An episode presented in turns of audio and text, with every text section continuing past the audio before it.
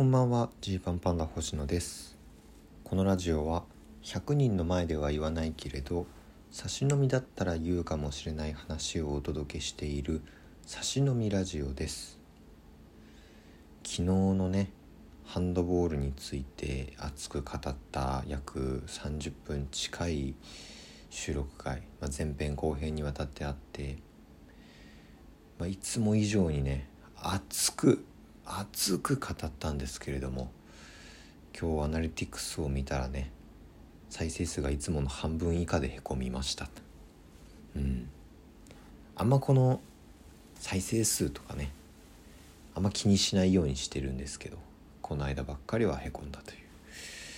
まあまあそんなことがありましたけれどあの昨日ね「突破レエース」っていうライブがありました。もう200回以上やってる突破レという K プロさんの看板ライブがあるんですよね、僕たちが高校生の頃から突破レというのはもうその当時のもうライブ第一線今まさに絶好調ノリに乗ってますっていう方々が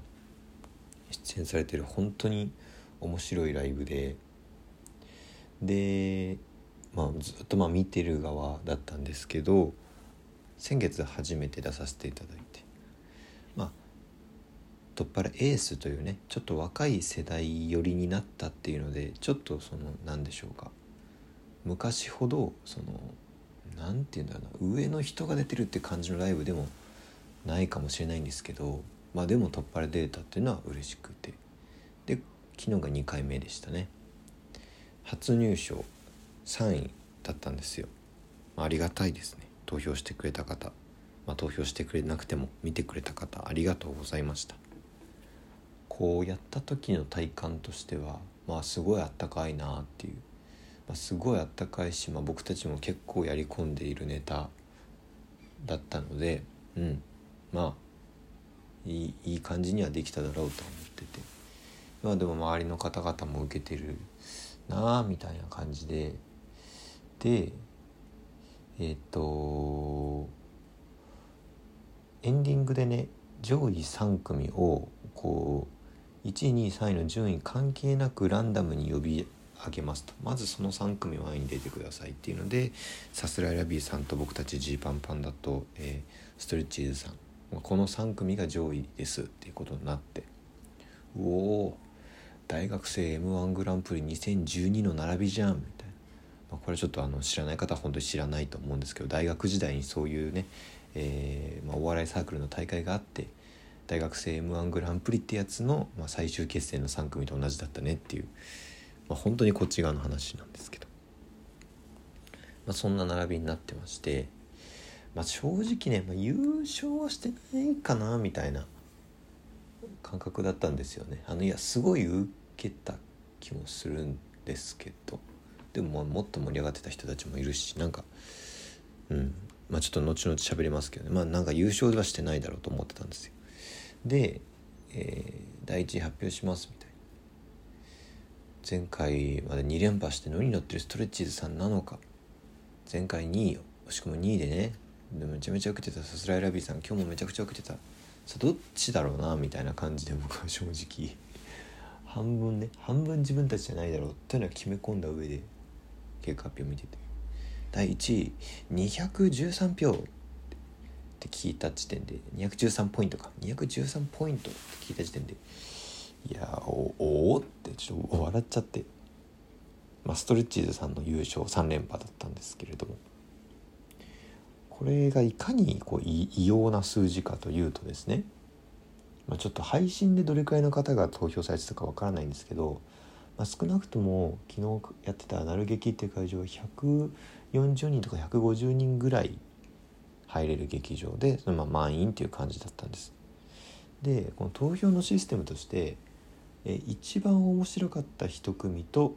え一番ではなかったけど面白いと思った3組合計4つ丸すると。で一番面白いと思った組についた二重丸は2ポイント。他の3組については1ポイント換算で集計しますっていうことになってるんです。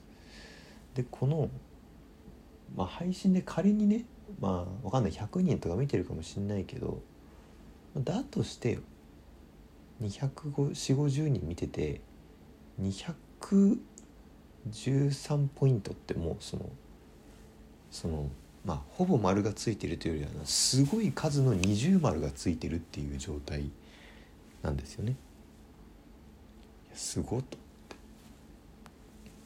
でまあストレッチーズ3連覇おめでとうっていう感じなんですけどまあ大体こういう、まあ、ちょっとさらあの今日は裏の裏ぐらいまで喋りたいんですけど、まあ、大体こういうことになってくるとこうちょっとストレッチーズ人気すぎるっていう話になってくるんですね。もう見に来るお客さんがそのストレッチーズさん目当てで来てるんじゃないのっていうぐらいポイントがめちゃくちゃ入ってるっていう話にねよく楽屋とかでなったりするんですよ。まあこんな悲しい悲しいっていうかそんな、まあ、しょうもない話ですけどね。そんなガチでそのなんか文句を言ってるとかじゃなくて、ね、ですよ。本当めちゃめちゃ受けてるしめちゃくちゃ面白いんだけどその何でしょう。芸人側の感覚としてはそのややっぱりめちゃくちゃ面白いがしかしストレッチーズは前からずっと面白いっていうところがあるんですよ。ね、でずっと面白くてでも優勝できてなくてでなんか次来るで優勝したあたりからこうななん何の変化があったのかお客さんの支持ももものすごい集まってくるそのお客さんもみんなずっとね多分面白いとは思ってたはずなんですよね。でその上でこう一番人気明確な一番人気としてこうしっかりこう根付くようになってる感じがするっていう感覚がこう不思議でならないっていうのがあるんですよ。なんか僕らもこう突破で出始める時に言われましたけどまあ突破はなかなか最初の方はねこうあのお客さんの受け入れ体制とかもあるからねみたいなその要は初めましてで出た人だとちょっとそのまだなんかなんかホーム感がなかったりとかで、えー、ちょっとこう票が伸びにくい傾向にあるんだよねみたいな。でお客さんもそれ分かってるんだよねみたいな。話になる、まあ、これ結構、まあ、このお客さん投票系のライブのよくある話なんですけど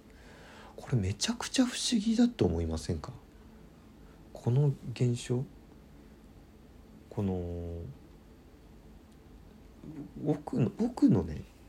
個人の感覚としてはその初めてのライブに出始める時が最もそのいいはずなんですよ。そのネタも潤沢に溜まってるし初めましてのインパクトもあるしとか。のはずなんですけど実際のお笑いライブっていうのはそうでもなくて、えー、なんかこういきなり初めての人出ると「はい」みたいな感じになるんですよ。でこれね養成所のライブとかもそうだったんですよ。養成所渡辺の養成所のライブとかがあってでえっと例えば僕たちだったら24期です。で24期で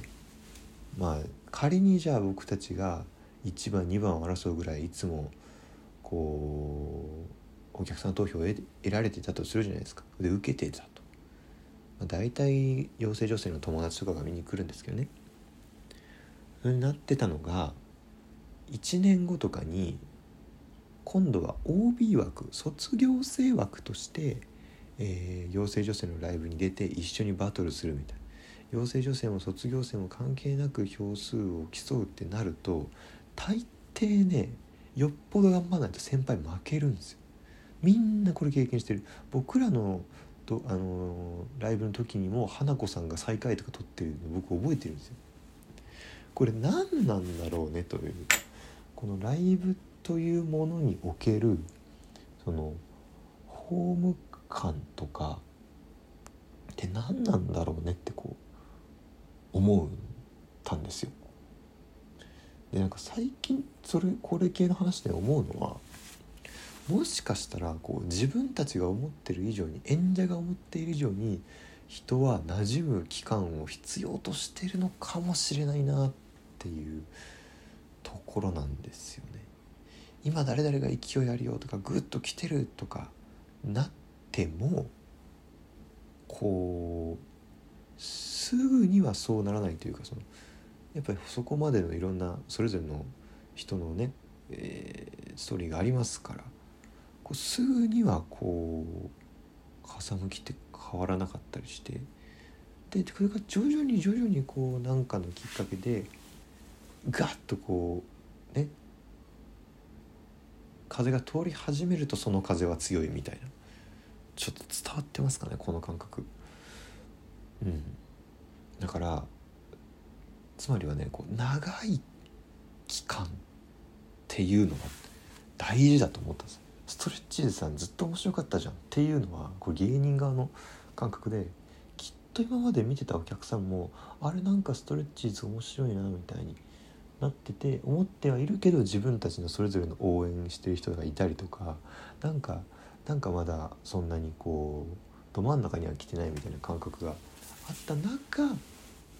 こうそれがじわじわじわじわゲージが溜まって次来る優勝してみたいなことな気がして。からねこれね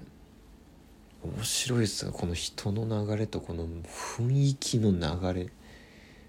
うん、ストレッチーさんが面白くなり続けてるのは間違いないんだがそれ以上に興味があるのはこのお客さんの動向とかだなっていうことですね。だから僕らが優勝できるとしたらもうほんとじわじわじわじわいくしかない